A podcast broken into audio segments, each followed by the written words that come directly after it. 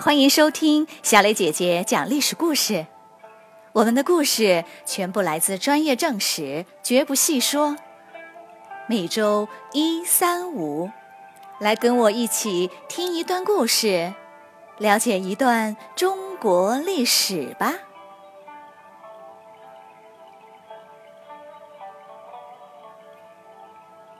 今天我要给你们讲的故事的名字叫做《天降祥瑞》。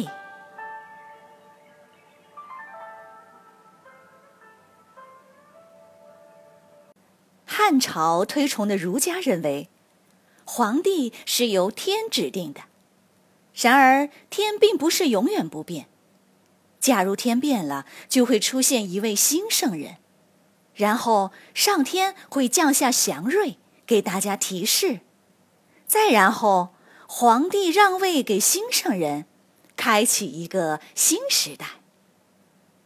到王莽的时候，大家都觉得天应该要变了，因为儒家的理想是平天下，就是天下人没有分别的大同世界。然而现实是。越来越多的农民失去了土地，一无所有，生活凄惨；而贵族和商人却越来越富有。其实，强者更强，弱者更弱，是常见的现象。汉朝经过上百年的发展，出现两极分化是很正常的。但这不是儒家想要的，大家都希望新圣人快快出现。改变这个不公平的世界。王莽位居百官之上，既有学问，又有修养，还很勤奋。他会是新圣人吗？虽然不断有人报告说发现了麒麟、凤凰、神龟等等祥瑞，但这不能说明王莽就是新圣人。大家希望有更明确的祥瑞出现。王莽呢？他继续勤奋工作，修建了祭拜天地的场所、学校、市场、粮仓等等，一个个都规模宏大，非常壮观。他收罗天下的人才，增加儒家博士的名额，大力宣扬礼乐教化，这让越来越多的人相信王莽一定就是新圣人。过了两年。年仅十四岁的汉平帝病死了，他也没有儿子，那应该由谁来继位皇帝呢？王莽说：“按规矩，兄弟平辈的不行，必须找个儿子辈的继位。”于是他找到了一个年仅两岁的孩子继位，称为孺子婴。就在这时，有人挖出一块白石头。上部是圆形，下部是方形，上面有朱红色的文字，写着“通告安汉公王莽为皇帝”。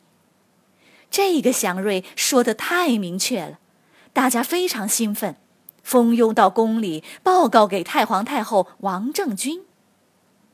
王政君想了很久，才勉强说：“我觉得。”这个为皇帝的意思，只是代理皇帝的职权吧。然后他下令由王莽代理皇帝，称为假皇帝，把孺子婴改为皇太子，打算等他长大后再把皇帝交还给他。王莽穿上皇帝的衣服，戴上皇冠，接受大臣们的朝拜。然后祭拜天地，祭拜刘家和王家的祖先，所有仪式就跟真的皇帝一模一样。只有当他去见王政君时，才自称是臣子。王莽当了代理皇帝，是众望所归，人心所向。不过也有少数人反对，其中有一个郡的太守。声称是王莽毒死了汉平帝，骗了皇位，并起兵声讨，人数达到数万人。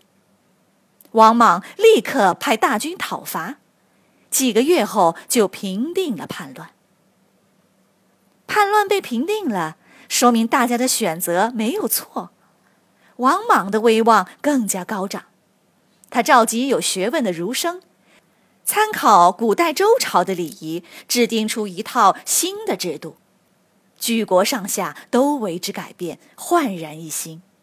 大家惊叹地说：“只有圣人才能做成这样的事啊！”紧接着，各种祥瑞在全国纷纷出现。有人报告说。发现了一个铜盒子，里面有两封书简，一封代表上天，说王莽是真天子；另一封代表汉高祖刘邦，说天下就让给王莽了，并列出了辅政的十一个官员的名字。王莽恭恭敬敬地捧着铜盒子去见王政君，说：“这是上天的命令，我们不能不接受啊。”王政君只好把玉玺交给了王莽。王莽选择良辰吉日，正式登位为皇帝，定国号为新。一个新时代开始了，历史上称为新朝。没有战争，也没有杀戮，这一次改朝换代在平静中奇迹般的完成了。儒家理想中的禅让竟然真的实现了，无数的天降祥瑞让每一个人都相信他们的选择一定不会错。而汉朝在经历了二百一十年后，出乎意料的就这样寿终正寝了。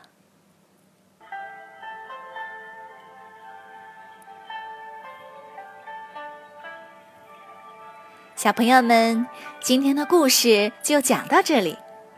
你来说一说，人人都希望能够预知未来，你相信上天会真的降下祥瑞，预示未来吗？还有，那个带有书简的铜盒子，显然是人为做出来的，你觉得会是谁做的呢？他为什么要做这个铜盒子呢？欢迎大家踊跃在公众号留言，或用语音告诉我们你的想法。感谢你们今天的收听，我们下个故事再会。